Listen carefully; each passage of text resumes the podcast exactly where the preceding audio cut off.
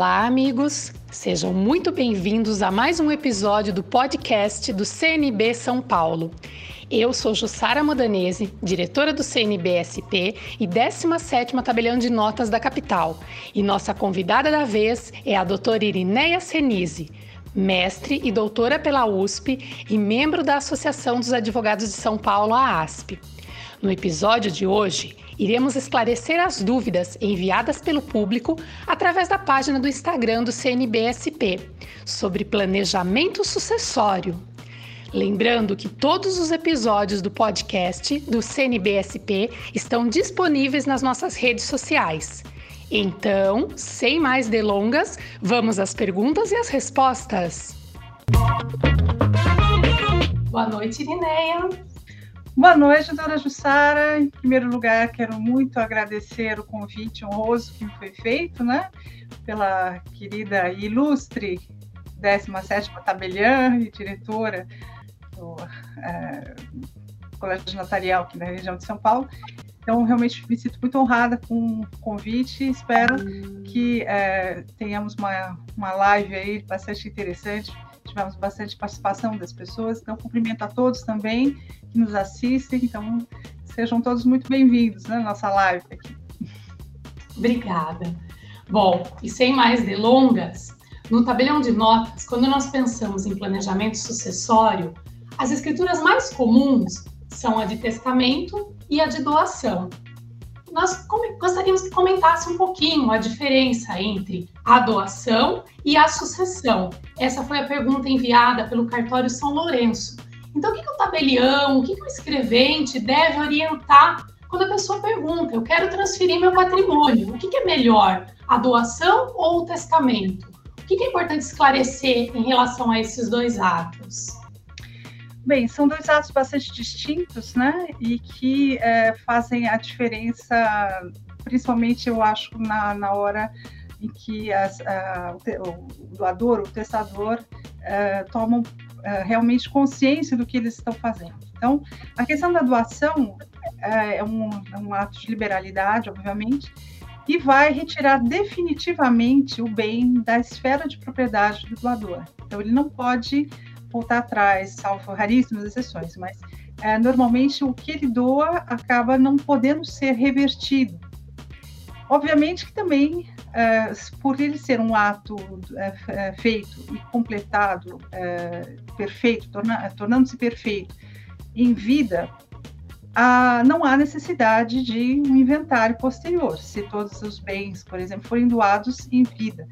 Há uma, uma questão importante é que a doação não pode ser totalmente de patrimônio integral, precisa haver ou ao menos uma reserva de usufruto, né? Não pode haver um, uma doação de 100% do patrimônio sem que ao menos haja uma reserva de usufruto do seu doador.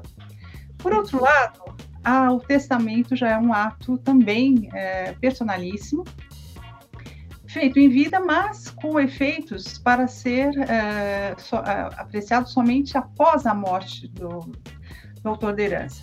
Então, quando se abre a sucessão, ou seja, quando a pessoa morre, só então é que o testamento vai produzir efeitos, né? Então, ah, o que acontece? Eu acho bastante interessante, pessoalmente eu acho muito é, interessante a questão do testamento, porque ele pode ser revogável, então a qualquer momento o testador pode voltar atrás naquela, né, naquela ideia inicial que ele tinha, ele pode fazer testamentos sucessivos, que não há problema, porque o testamento posterior revoga o anterior, e não há questão, não há necessidade, eu pelo menos oriento dessa maneira os meus clientes, de eles é, dizerem para os seus beneficiários né, que existe um testamento. Eu acho que até é bastante conveniente que as pessoas não saibam que exista esse testamento, para evitar problemas. Né? Já a doação fica um pouco mais complicado né, de, se, de se esconder, digamos assim, a doação. E no caso do, do testamento, ele vai ser é, ele, ele pode é, se, se ater a toda a herança se não houver herdeiros necessários, né? E se, uhum. se houver herdeiros necessários, ou seja, descendentes, assistentes, cônjuge ou companheiro, é, pode haver metade, ou seja, da metade disponível. Então, a metade que pertence aos herdeiros necessários não pode ser mexida, não pode ser tocada nem mencionada, digamos assim, no testamento. Porém, a, a, metade disponível, sim, o testador pode fazer da maneira como ele entender. E de todas as formas de testamento, nós temos várias, né? Três uh, ordinárias, três especiais.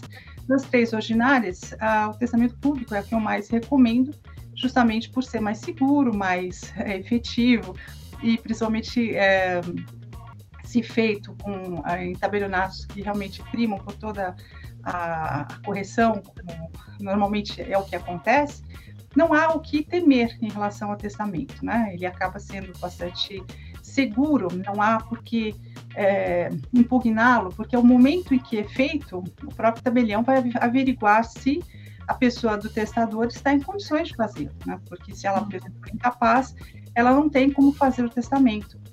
Mas se porventura uma incapacidade superveniente vier, não vai invalidar o testamento. Então, é uma situação bastante segura para quem faz o testamento e, e também deixa eventuais problemas para depois. Uhum.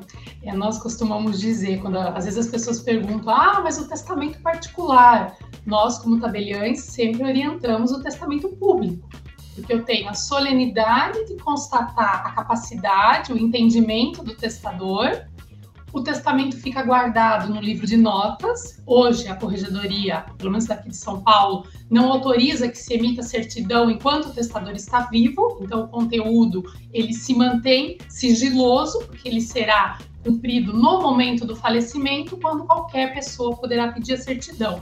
E tem a questão do RCTO. Nós informamos a uma central todos os testamentos lavrados. Então, não corre o risco de, eventualmente, eu cumprir o testamento que beneficiava a Maria, quando eu tenho um outro testamento beneficiando o Pedro. O colégio notarial, ele informa todos os testamentos lavrados e sempre o último é que é cumprido, né? Eu acho bacana frisar entre testamento e doação, que a doação, ela já transfere a propriedade. Então, ela tem essa vantagem. No momento que eu faço a doação, eu transmito a propriedade para o donatário reserva usufruto. Pelo menos de um imóvel eu tenho que reservar usufruto, porque a lei assim determina. Qual a vantagem da doação? Quando o doador falece, se reservou usufruto, eu só cancelo esse usufruto com a certidão de óbito no registro de imóvel, mas eu não preciso fazer inventário. A minha vantagem seria evitar o inventário. Já partilhei o patrimônio entre os herdeiros, filhos ou terceiros e evito o inventário. Qual a grande desvantagem da doação? Eu costumo brincar. Doou, tá doado. Não dá mais para voltar atrás. Né? Mesmo que eu tenha usufruto, ah, eu quero vender. Usufruto eu não posso vender. Eu posso, junto com o nu proprietário, né, o donatário, que tem o que nós chamamos de nua propriedade, eu, usufrutuária, e o donatário podemos vender juntos para uma terceira pessoa. Ah, mas o donatário se casou. Então, o cônjuge terá que anuir nessa venda. Então, isso às vezes pode ser um complicador. Né? Então, sempre que as pessoas perguntam, ah, o que você acha melhor? Doação ou testamento? Depende. Vantagem de doação: não faz inventário, já transmite patrimônio. Vantagem de testamento: continuo proprietária de todo o patrimônio que só será transmitido no momento do falecimento o que tiver no momento do falecimento, né? De repente vendeu tudo, gastou tudo em viagem. Às vezes eu brinco com as minhas testadoras. Elas falam assim: ah, mas está escrito aí que só vai transferir o patrimônio quando eu morrer? Sim, o testamento é um ato específico para isso, para você determinar para quem será transmitido o seu patrimônio no momento do seu falecimento. Então, no testamento eu tenho a vantagem continuo proprietária do bem e só transmito o que tiver para quem estiver vivo e puder receber no momento do falecimento, né? Então, é, essas as vantagens. A, Irine, a doutora Irineia até comentou comigo o porquê que ela não é, orienta doação e sim testamento. Isso. E aí eu seria um, interessante comentar. Sim, então eu acho que todas essas é, vantagens que realmente você comentou, Jussara, são é, perfeitas. E exatamente é o que eu oriento os meus clientes, no sentido de que, para eles pensarem bem com relação à doação, né? Exatamente esse é o ponto. Se doou, doou e acabou, não tem como voltar atrás. Uhum. Agora, o tratamento pode voltar, mudar de ideia dez vezes, quantas vezes quiser, e principalmente agora que o testamento público uh, tem uma nova, tem um outro uh, ritual, né, um rito diferente. Então, antigamente eram cinco testemunhas, era uma coisa mais complicada, mais difícil às vezes de correr atrás. Hoje são duas testemunhas só, então é uma, facilitou. Outra questão, ponto muito interessante é isso, de não haver, o que eu achava, a única coisa, ponto negativo do testamento público era de que qualquer pessoa chegasse ao tabelionato e pedisse uma certidão e teria o inteiro teor do testamento, hoje não mais, né? Então, uhum. Você acabou de, de mencionar. Agora, Agora eu, como tabelião, então, como tabelião que lavra o testamento, eu aponto mais uma vantagem em relação à doação, principalmente no interior de São Paulo, né, onde a maioria das prefeituras elas só tem um valor venal para fins de PTU, que é o que as pessoas acabam declarando como valor atribuído para fins fiscais. Porque a doação, a legislação daqui do estado de São Paulo, ela prevê uma isenção. Então, se eu considero doador donatário recebendo até 2.500 UFESPs, que é 69 mil reais hoje, nesse ano, eu sou isento de pagar o IPCMD. Então, o meu exemplo clássico, eu tenho um imóvel de 200 mil.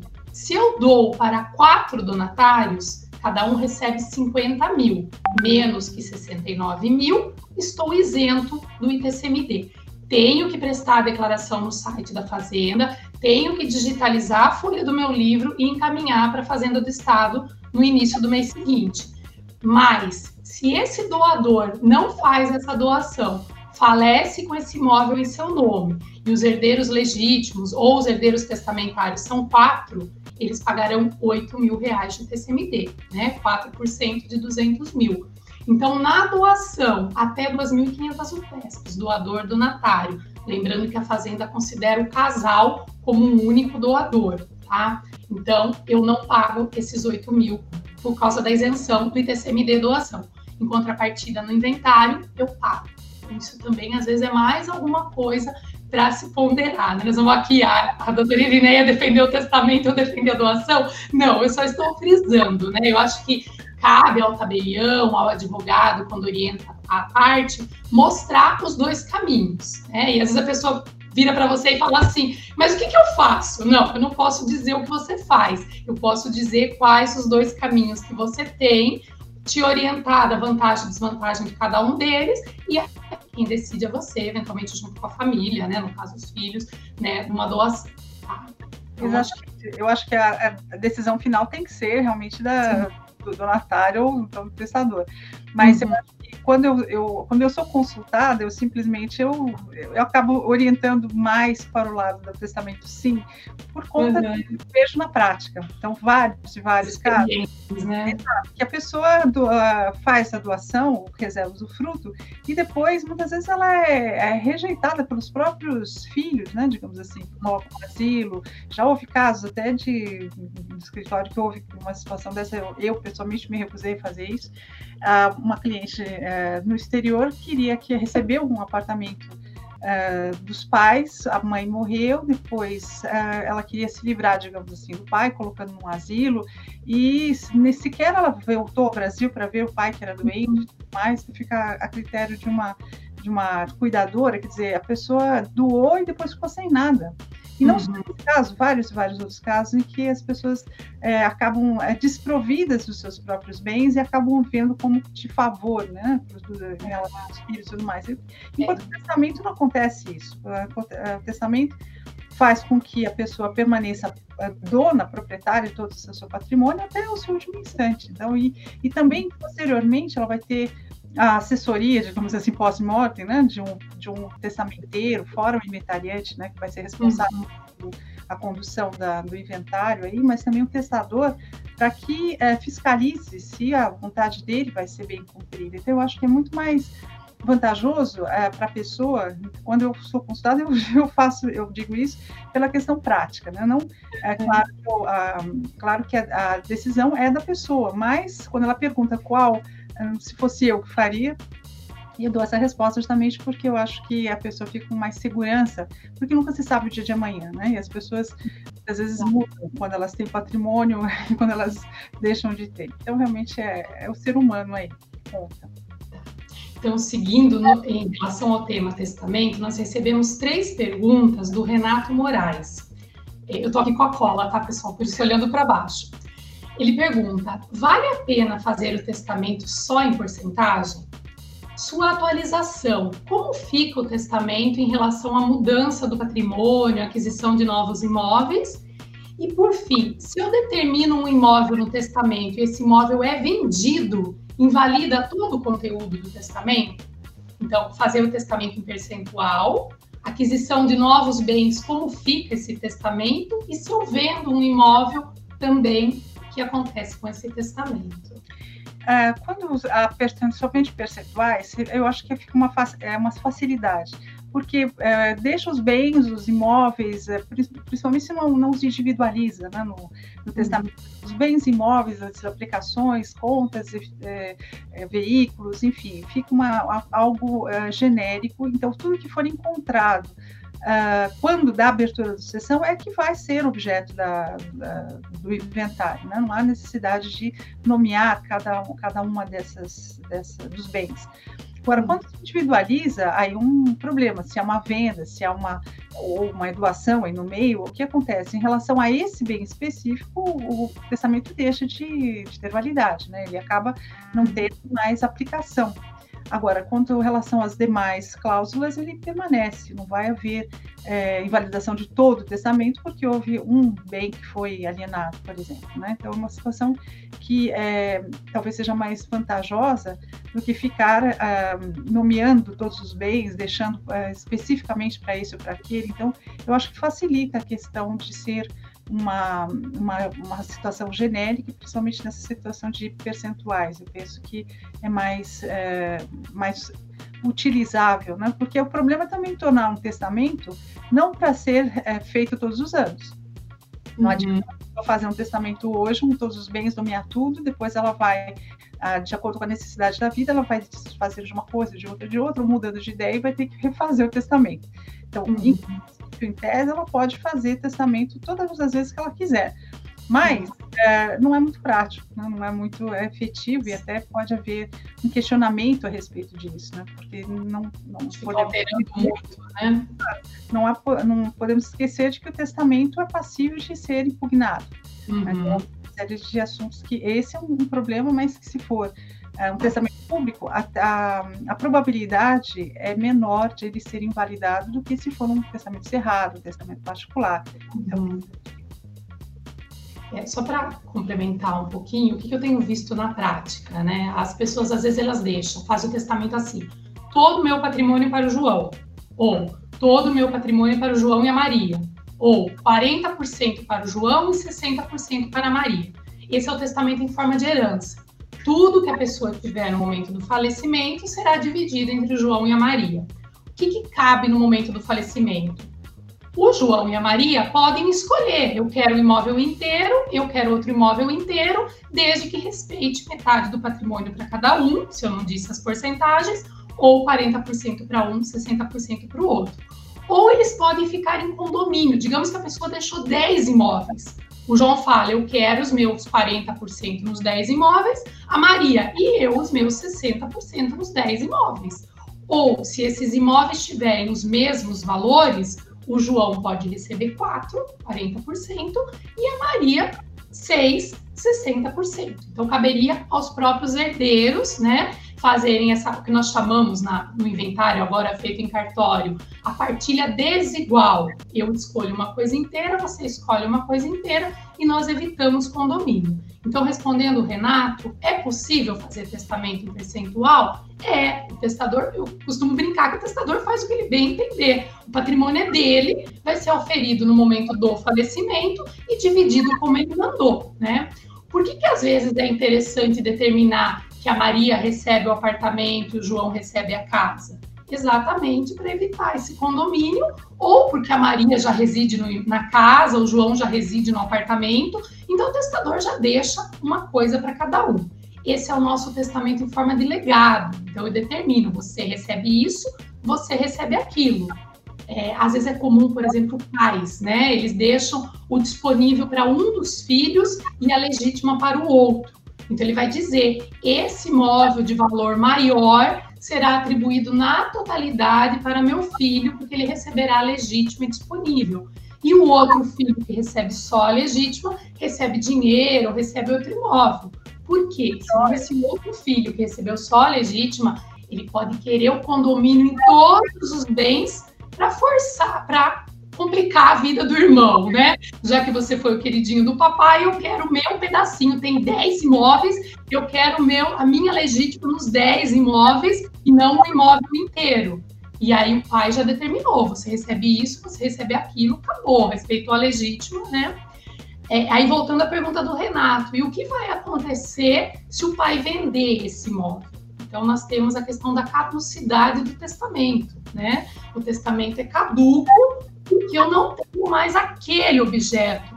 Mas e todo o resto do patrimônio? Mantém o testamento mantém e partilha como ele determinou, desde que a legítima esteja respeitada. Aí uma questão interessante também, Irineia, eu deixei a casa para Maria. Maria falece dez dias antes do testador. Como que eu vou partilhar essa casa? Para quem que fica essa casa? Como que eu, o que, que eu posso prever no testamento em relação ao pré-falecimento de um beneficiário? Acho que seria um pouquinho a figura da substituição ou a, a sucessão da lei Sim, eu acho que, no caso, o interessante é exatamente o testador prever substitutos. Né? Então, se não só em questão de falecimento, mas mesmo em termos de recusa da, da herança. Uhum. Às vezes a, o, o, herdeiro não recusa, ele não quer, não aceita a herança. Então, o testador é um, é um direito dele. Né? Às vezes a questão da herança, é, claro, não é só o patrimônio, não é só o ativo, é o passivo também. Né? Então, uhum o, o herdeiro já não, não quer saber, ele, ele, não quer, ele renuncia, ele, porque ele pode renunciar tanto para o monte, ou, ou, beneficiando todos os herdeiros, ou ele pode uhum. uma determinada pessoa. Aí o que acontece? Existe uma doação e posterior à, à, à questão da, da sucessão.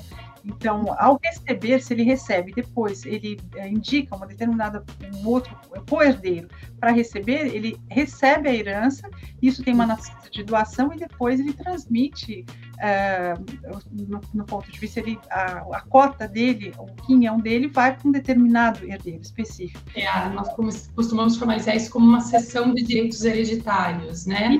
Pago ITCP ou ITBI, é. se for gratuito onerosa vai pagar duas vezes. Né? Sim, porque ele tem que receber o ITCMD causa morte, ele paga, e depois mais um imposto da sessão. Uhum. Ele vai pagar duplamente o imposto. Então, mas é um direito dele também. Pode não que ele, uh, às vezes, uh, acontece muito em relação a filhos, né, que recebem da, do pai, por exemplo, e a mãe, eles, eles renunciam todos em favor da mãe, por exemplo. Então, a, a, possibilidade, essa possibilidade. Agora, nessa questão específica que foi colocada, eu acho que a instituição de um, um, um outro herdeiro que possa suceder no caso de pré-falecimento ou então de recusa é a, é a, ideia mais interessante, é o que mais pode ser, é, na prática, pode ser feito, para não, é, não haver uma um, até uma questão de herança jacente, né? uma questão que depois é, complica. Então, é uma situação que o próprio é, testador vai prever. Então, no caso de haver um falecimento, no caso de haver recusa, outra pessoa vai ser indicada como o herdeiro testamentário. Então, no caso, seja na, na parte disponível, né, se for só uma questão de na existência de herdeiros necessários, ou na inexistência de herdeiros. Por exemplo, a pessoa não tem herdeiro nenhum, nem legítimo, nem os demais legais, né? Que ela pode ter, não ter é, descendentes, ascendentes, cônjuge, companheiro, não ter nenhum parente sucessível e a herança fica lá aguardando, né? Ela vira uma herança jacente para depois tornar vacante. Para evitar esse tipo de coisa, na herança vacante, quem vai recolher a herança é o município. Então, para evitar esse tipo de coisa, a instituição de um substituto é, acho plenamente válido e é aconselhável também. Eu também acho bastante importante. Às vezes a pessoa fala assim: ah, mas se a Maria falecer, eu volto no cartório e faço outro testamento. Tá, mas e se não der tempo, né? Acontece um acidente, o testador, a Maria, no voo, a Maria morre 10 minutos, o testador, num voo, não, um acidente de carro, né? Que vou conseguir determinar o horário. A Maria falece, 10 minutos depois falece o testador. Então, assim, eu sempre oriento uma substituição. Na falta da Maria, os filhos da Maria, por exemplo, recebem, ou aí o João herda todo o patrimônio. Eu acho isso muito importante.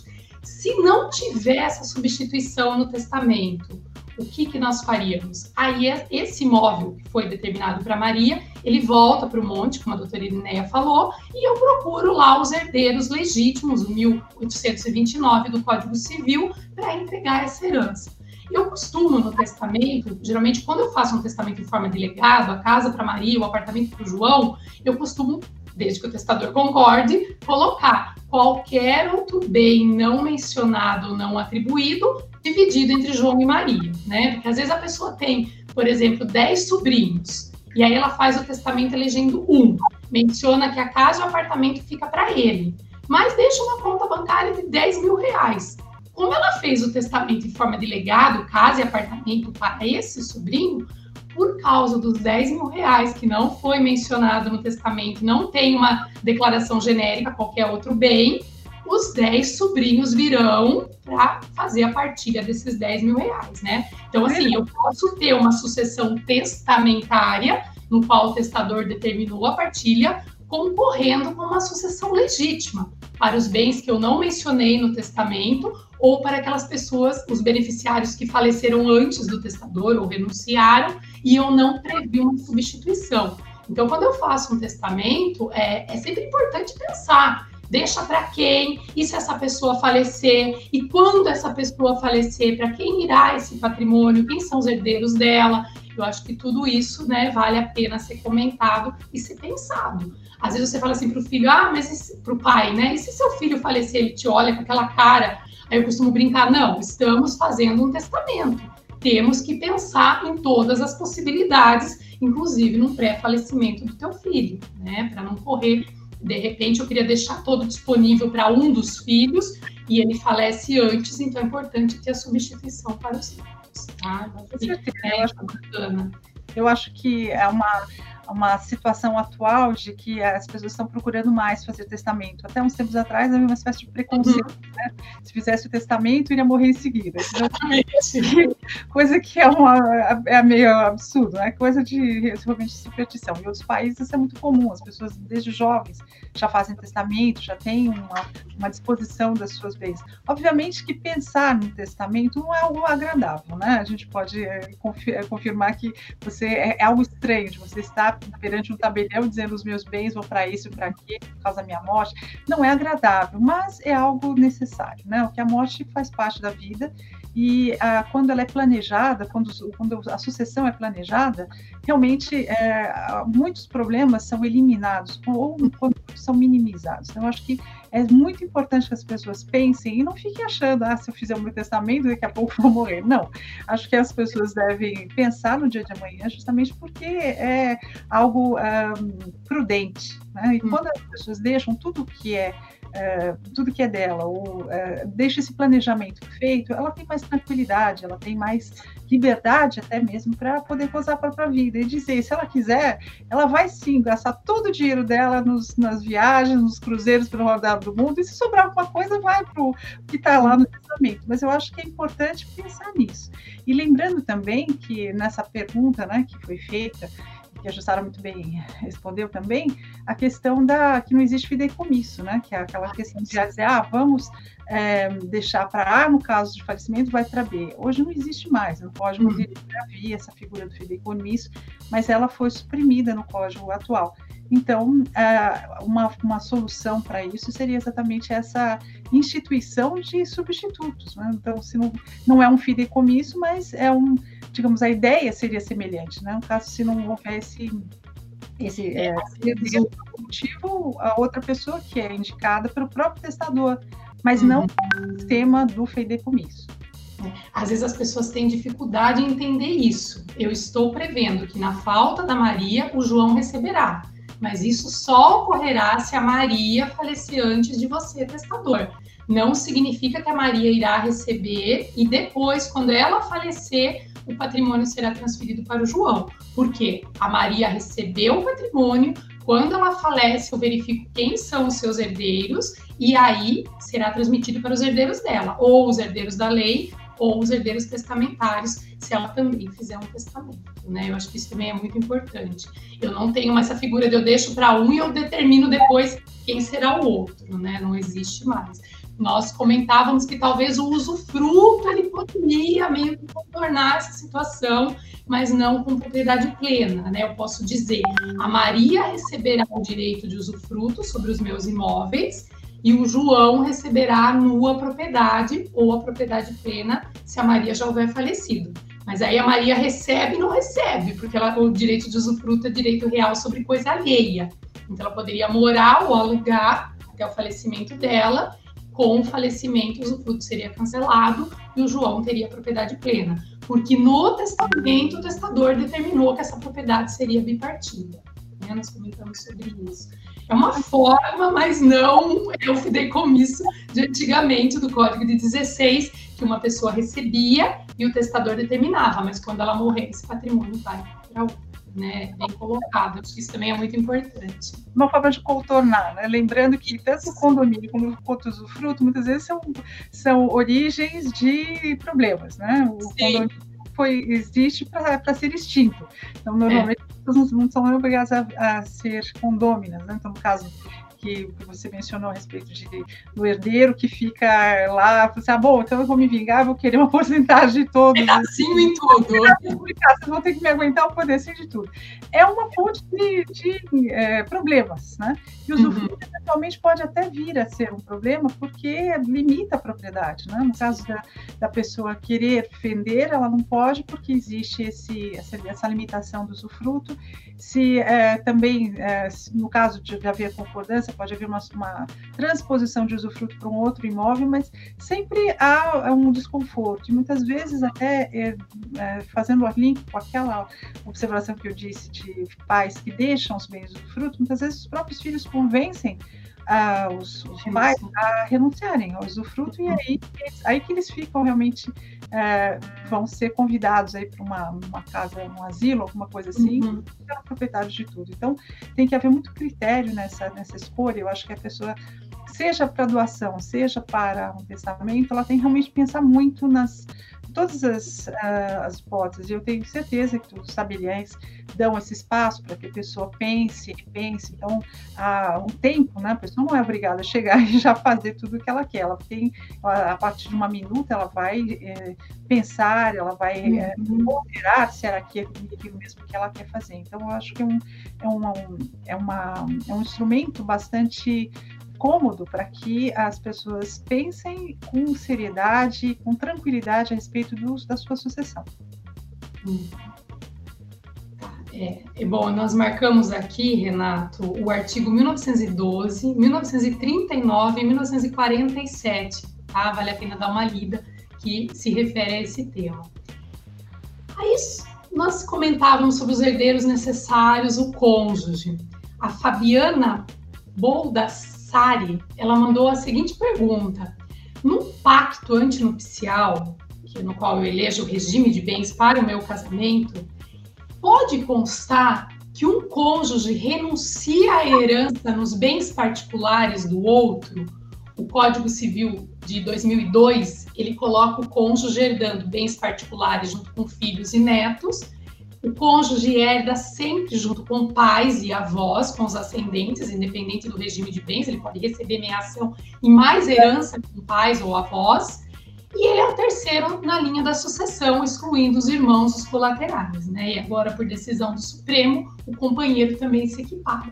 Então, quando eu faço um pacto antinupcial, elegendo o regime da separação convencional de bens, o que é meu é meu, o que é do meu marido é do meu marido nós podemos inserir uma declaração que nós renunciamos à herança um do outro, já que o que é meu é meu, o que é do meu marido é do meu marido. Isso é, é algo que sempre pedem para o tabelião de notas. Gostaria de ouvir a sua opinião, doutora Idineia. É uma questão também é, a discutir, né? Que é uma situação que, é, no fundo, no fundo, é uma é um contrato que está sendo feito que envolve um, uma, um viés de pacta corvina, né? Uma questão de é, definir em vida a, a, a, herança de uma pessoa. Então, quer dizer, a pessoa está viva e ficam discutindo como é que vai ser a, a condução desse, desse patrimônio o pacto qual o objetivo do pacto antinupcial? Né? De, de, realizar um outro sistema, um regime de bens que não seja um regime legal. Então, o regime legal atualmente, isso desde da, da lei do divórcio, né, 1977, passou da comunhão universal para a comunhão parcial de bens. Se os, os Nubanks querem um outro regime que não seja da comunhão parcial, então eles vão ser levados a fazer um pacto antinupcial justamente para é, definir essas questões legais relacionadas ao patrimônio. Então, eu penso uh, que, com relação a essa pergunta específica, não há grande possibilidade, não, porque é, está se exatamente definindo uma, uma, uh, uma, um patrimônio que ainda não, não está disponível. Né? É um patrimônio que está lá, pra, existe a, a, o direito das sucessões, é distinto do direito de família. Então, o pacto nupcial pertence à esfera do, do direito de família. Já a sucessão tem as suas regras próprias. Então, eu acho que, as, por conta dessas regras, fica complicado de se dizer que é possível de fazer um, um negócio, uma, uma, uma, cláusula desse tipo, porque, no fundo, é exatamente isso. A gente pode até mencionar o tipo 426 do Código Civil, né, que de, é, é um negócio jurídico que está sendo questionado, uma herança de pessoa viva. Então, uhum. eu penso que não seria, seria muito uh, possível, não. Então, Pode haver opiniões desencontradas, mas eu acho que, uh, do ponto de vista uh, legal, fica meio complicado de se, de se, conciliar isso. Então, o que pode haver é uma, uma renúncia né, de, um, de um cônjuge renunciar à, herança do outro após o falecimento. Então, a isso, isso, Então, aquela, como eu coloquei anteriormente, na hora da sucessão da herança, abre-se a, a, herança, o inventário, e aí o cônjuge, de, é, no caso o cônjuge sobrevivente, ele renuncia à herança porque foi algo que foi combinado, digamos, entre as partes, uhum. mas combinado do ponto de vista de palavra, de honra, né? não propriamente um negócio jurídico, porque é uma situação complicada também Seria mais um compromisso moral entre eles, né? Porque juridicamente eu não tenho como. Mas aí eu volto na minha pergunta: e se acontecer um acidente de carro e não der tempo de um renunciar à herança do outro? Qual seria a minha outra alternativa? Seria o, famoso testamento, né? O nosso querido testamento aqui, que eu acho que pode solucionar mais esse problema. Quer dizer, uhum. o testamento, o cônjuge determinando que o outro vai, ser, vai receber só legítima e determinando é, essas, essa, essa questão sucessória aí, determinando que os bens uhum. vão compor a, a, legítima, mas a parte disponível fica para os filhos. Então, o que acontecer, é, eu acho mais nessa, nessa situação, quer dizer, é, o, o, pacto em si não dá para também haver aquele uh, testamento é, conjunto, né, conjuntivo de você, eu faço um testamento para herdar os seus bens, você para herdar os meus, isso é proibido por lei também. Uhum. Então, essa, essa questão. Mas é, é também uma questão bastante delicada, que eu acho, mas o testamento sempre é um meio de de uhum. resolver os problemas. Só um parênteses aqui, não tem, ah, não tem a ver propriamente com o direito é, da, da, esse planejamento sucessório, mas não deixa de ter relação. Por exemplo, tudo num testamento pode ser contestado e pode até ser revogado de um, de um testamento para outro, mas reconhecimento de filho não. Então, se num testamento houve reconhecimento de filho e no outro ele não diz nada, isso não foi, não, não caduca. Então, essa cláusula continua. Então, isso pode repercutir na questão sucessória desse planejamento. Então, eventualmente, pode haver essa, uh, essa escolha né, de A, de B, nessas, nessa, como nessa, nós estamos comentando agora, mas não devemos esquecer que alguém pode estar esquecido lá em algum testamento anterior uhum. que foi nomeado herdeiro, herdeiro legítimo por ser filho, e vai concorrer com os demais lá para frente. Então, isso também é um ponto uh, a ser levantado. Por isso é importante, quando fazemos o inventário em cartório, cumprindo o testamento, observar todos os testamentos anteriores, né? E verificar principalmente o testamento de homem, que pode ter reconhecido um filho, né? A mulher sempre tem a presunção da maternidade, e observar isso. Mas eu estou aqui meio sorrindo porque eu ia brincar, que eu concordo com a doutora Irineia, subscrevo e assino. Uma forma de você evitar que o cônjuge herde bens particulares é fazendo o testamento, determinando que ele só receberá a legítima, eventualmente até determinando que essa legítima será composta por dinheiro e não pelos imóveis da família, né? E se o cônjuge está vivo quando o outro falece, ele pode renunciar a essa herança, tanto da lei como a herança determinada no testamento, então a herança legítima e a herança testamentária, e com isso ele é excluído da sucessão. Ele teria eventual direito de meiação, mas não herança em bens particulares. Né? Então eu ia brincar que eu subscrevi assino, sim, essa ideia eu acho bem interessante. Bom, então, seguindo. Somos partidários do testamento. É. Nós recebemos pergunta também em relação à doação. O Rodolfo Moscon, ele pergunta: quando o testador determina que a doação sai da parte disponível do seu patrimônio, cabe o tabelião pedir documentos que comprovem essa que realmente sai da parte disponível? Eu gostaria que a doutora comentasse também um pouquinho a questão da legítima, de adiantamento de legítima de pais para filho, ou que sai da parte disponível, por favor. Uh, a questão, a pergunta é bastante interessante, né? Então, uhum. o que uhum. acontece? Na, a doação, e tanto, a, tanto faz na doação quanto na parte de testamentária, de bens que são deixados, deixas testamentárias, uh, em havendo herdeiros necessários, tudo que exceder a isso é, é ineficaz. Né? Então, não há, se, se ultrapassar essa legítima, é como se não tivesse havido esse tipo de negócio. Ou essa... Quem são os herdeiros necessários mesmo? Às vezes nós temos descendentes, os ascendentes e cônjuge, agora por determinação judicial, o companheiro também. Então, esses são os herdeiros necessários, esse conjunto de pessoas que é, têm obrigatoriamente, por lei, pelo nosso sistema, que herdar metade dos bens do falecido. Isso então, acontece. Se eu tiver filhos, pais, avós, ou cônjuge, companheiro, eu só posso dispor de metade do meu patrimônio, né? Lembrando bem que isso é no nosso sistema, que há países em que não uhum. há não há essa figura dos herdeiros necessários, então a pessoa pode dispor livremente da totalidade dos seus bens. No nosso sistema não é. Então há críticas a respeito disso, mas enfim é o nosso sistema. Então, é o que temos. É, é, o que temos, né? Então, já que temos esse sistema, temos que lidar com ele. O que, que fazer?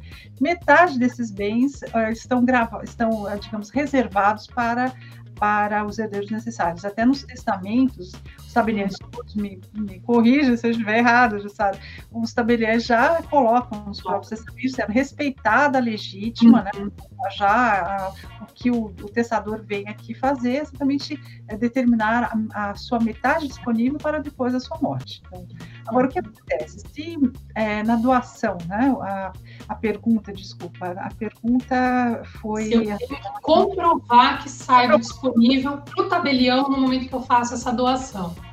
Eu penso que não é necessário. Por quê? Uhum.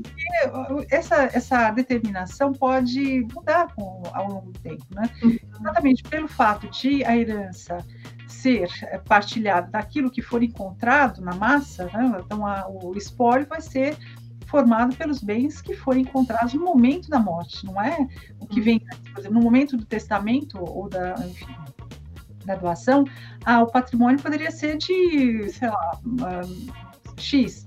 Quando a pessoa, quando abre a sucessão, já houve uma diminuição desse patrimônio. Então, é o que foi encontrado. E lembrando também que na questão de, de herança, né, que isso às vezes é, um, é, uma preocupação bastante grande dos herdeiros, quando há o espólio tem mais dívidas do que bens, né, do, portanto o, o, patrimônio passivo é maior que o ativo, há a preocupação de como, como uh, sustentar esse, esse, inventário. Né? Lembrando uhum. as dívidas do falecido não vão passar para os herdeiros. Né? Então, a, a herança vai responder até o seu limite, até as suas forças, não vai passar daí. Então, os herdeiros não precisam ficar preocupados com, a, com essa situação. Com relação aos documentos, eu penso que uh, em se abrindo a, a, sucessão é o que for encontrado em relação aos bens, patrimônio, não o que foi alguma coisa que foi encontrada lá atrás e que hoje não existe mais. Então, eu acho que seria muito burocrático pedir-se todo essa, toda essa documentação, sendo que ela vai ser inútil.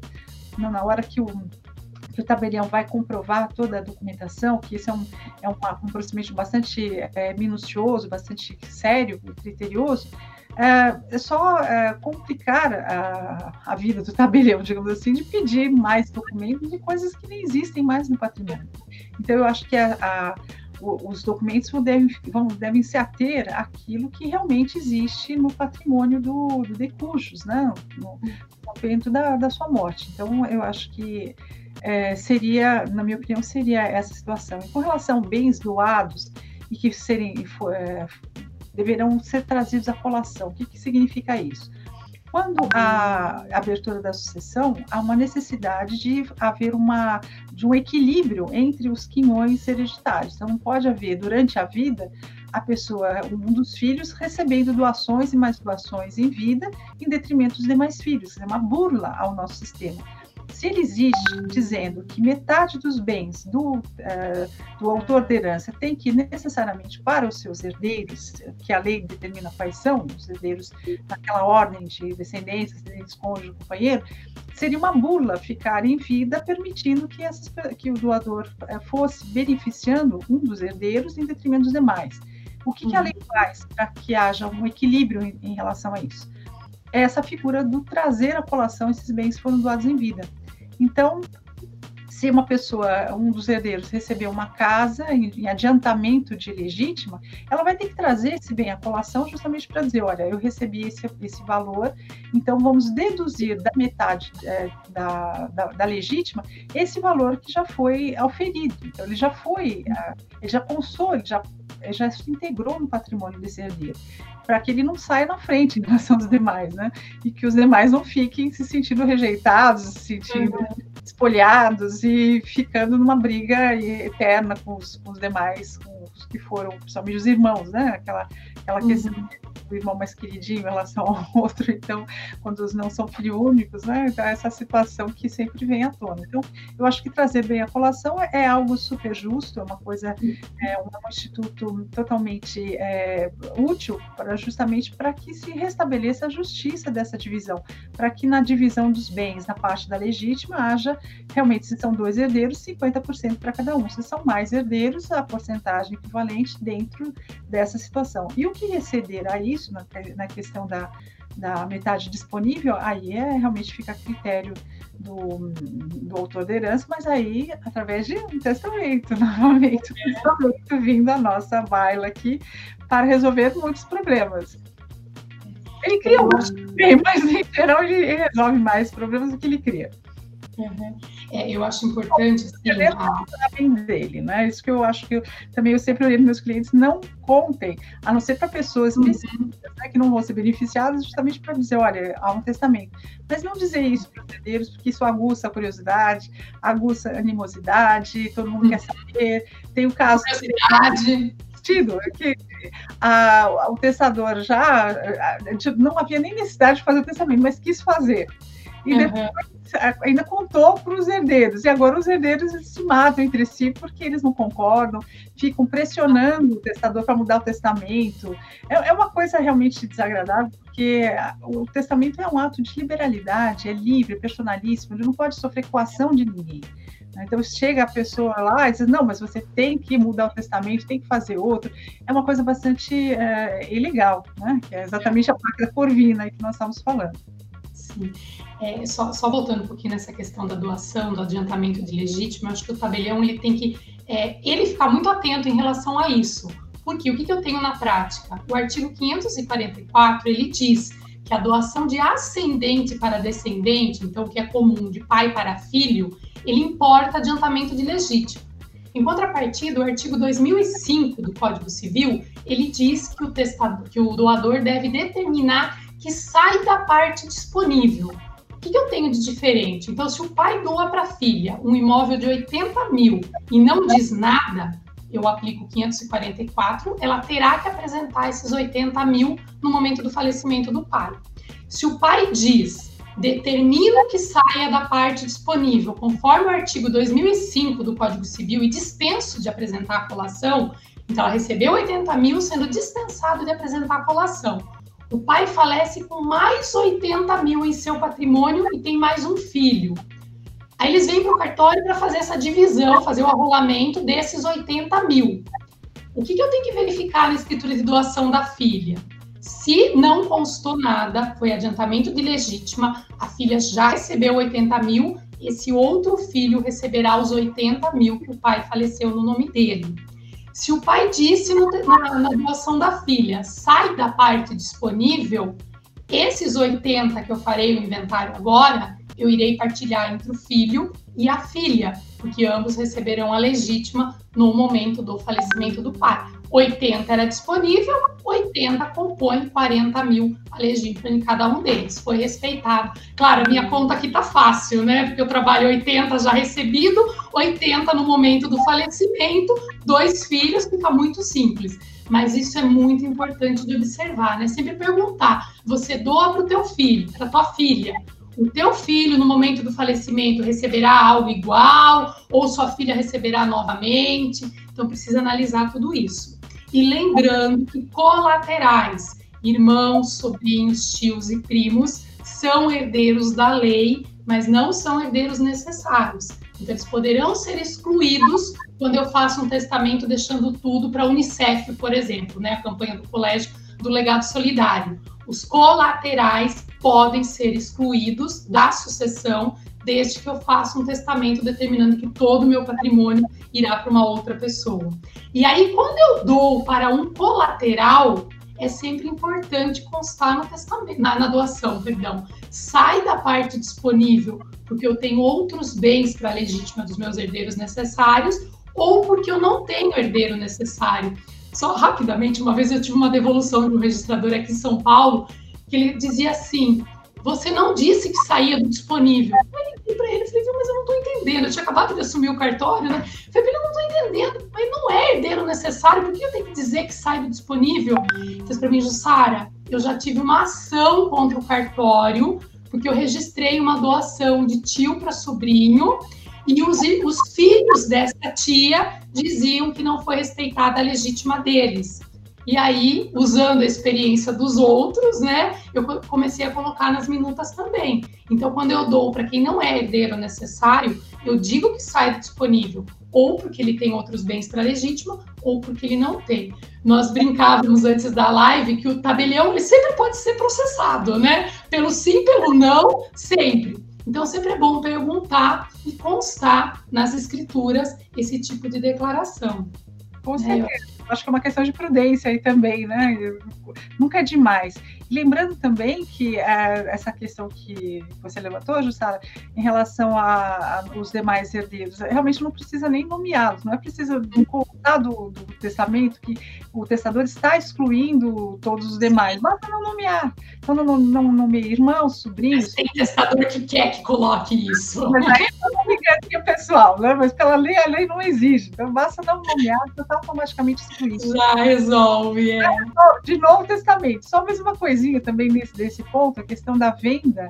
Se a venda for de ascendente para descendente, tem que haver uma uma expressa, uma influência dos demais filhos, né? Isso, havendo mais filhos, se é uma compra de, uma venda de descendente para de ascendente para descendente, tem que haver um, um, uma, uma, concordância expressa na, na uhum. Dizendo que realmente está sabendo porque esses bens não vão voltar para a população. Né? Uhum. A, a, ideia é que o valor, se é uma venda, não é algo, se não é uma doação simulada, se é uma realmente uma venda, esse dinheiro vai integrar de novo o patrimônio do, do, pai, né, digamos assim. E aí o filho, o outro filho não é prejudicado. Agora, com relação à doação, não há essa cláusula. Por quê? Porque existe essa, é, essa figura da, da colação de trazer. Então, pressupõe-se que vai as, as cotas, as, os quinhões hereditários vão ser igualados nesse momento. Mas é exatamente isso.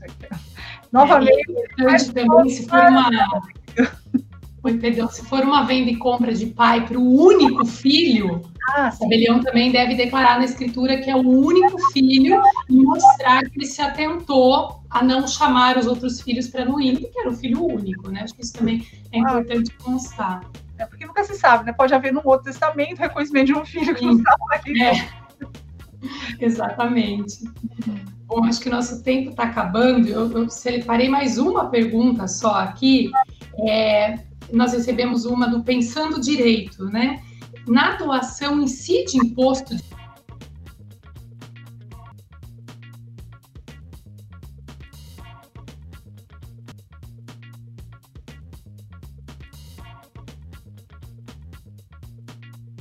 imposto de renda na doação, porque geralmente eu penso imposto de renda na venda e compra porque eu tive um lucro imobiliário, mas a doação é um ato gratuito. Eu não recebo dinheiro, mas Se eu, se eu compro imóvel por 100 e dou por 130 mil, eu teria lucro imobiliário nessa operação? É, a, a, a, questão de que a declaração do imposto de renda sempre tem que ser feita, né? Então, essa, uhum. não, não há discussão a respeito disso. Tem a, a doação, ainda que inferior aos valores de FESP, etc., mais, ela tem sempre que estar constando na declaração de imposto de renda. Agora, em relação ao ITCMD, vai, vai incidir quando uh, ultrapassar o valor de 2.500 UFESP, isso com certeza. Uhum.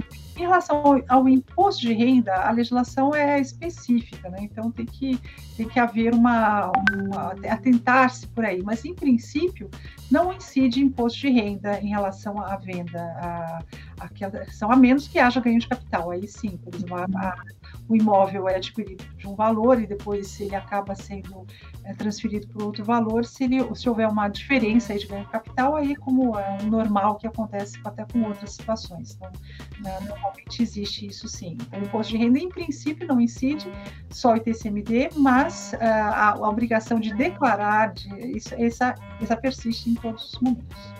É, nós sempre brincamos, procura um contador, alguém especialista em imposto de renda, mas se eu aumento esse valor, o fisco, em regra, ele entende que sim, que houve um ganho de capital, mesmo que não haja uma contrapartida, porque depois eu posso vender pelo valor maior, né? Então, sempre se atentar a isso, tá?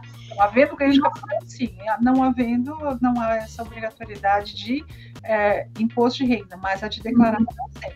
Então, ela, a Receita quer ser informada de tudo. Por favor, uhum. ele está atento. E para fechar, uma última pergunta: quando eu devo começar a pensar no planejamento sucessório? Bom, eu acho que o quanto antes, melhor, desde que a pessoa tenha patrimônio. Então, ela tenha. Porque a vida é incerta, né? Hoje nós estamos vivendo um período de pandemia em que está as pessoas não têm a idade para ficar doentes, para é, terem um problema sério, para falecer. Então, quer dizer, não, não, pensar que a morte vem só lá atrás, no final, uhum. a pessoa tem 90 anos ou mais de idade. Ela, ela pode acontecer a qualquer momento. Então, eu acho que o ser é, criterioso, ser prudente, é encarar essa situação que é, faz parte da vida e pensar o quanto antes no que ela quer fazer com o patrimônio, obviamente, desde que ela tenha patrimônio, né? Senão, uhum. fica as ideias. Ah, o que, que, eu, o que, que eu vou fazer se eu ganhar na loteria? Então não é, não é por aí. Eu acho que é que assim, tendo, ganhando a loteria, bom, então agora eu vou fazer isso, isso e aquilo. Eu acho que não é uma idade específica, mas exatamente quando se tem um patrimônio, quando se tem uma preocupação de como fazer essa essa distribuição de bens, de, enfim, eu acho que, ou se a pessoa tem algum um herdeiro que ela queira beneficiar, então eu acho que é uma questão muito subjetiva. Mas uhum. eu penso que quanto antes ela começar a pensar nisso, melhor, porque também ela fica mais tranquila, vai viver melhor, vai pensar que está tudo bem, está tudo resolvido e vai partir de uma maneira tranquila e deixar as pessoas que, que ficam também tranquilas, sem brigas, sem discussões, sem lutas judiciais, uhum. é, é, precedentes para ir entrar para o rol da jurisprudência. Sim, é, essa foi a pergunta da Mariane César. Eu gostaria de agradecer a participação de todos que encaminharam as perguntas pelos nossos meios, redes sociais. Não foi possível responder todas as perguntas, nós tentamos selecionar algumas, né? Esperamos fazer outras lives para concluir todas. Bom, amigos, espero que todos tenham gostado. Dentre as inúmeras perguntas recebidas, acredito que conseguimos sanar a maioria delas mas foram tantas que certamente teremos a oportunidade de debater mais sobre esse assunto. A interação de vocês foi incrível, por isso agradecemos a sua participação. Agradecemos também a doutora Irineia Senise pela presença e ótimas explicações sobre o tema. Esperamos contar com você, Irineia, outras vezes. Não deixem de compartilhar o nosso podcast com seus amigos e conhecidos. Sigam-nos nas redes sociais e fiquem por dentro de todas as novidades notariais. Eu sou Jussara Modanese, até a próxima!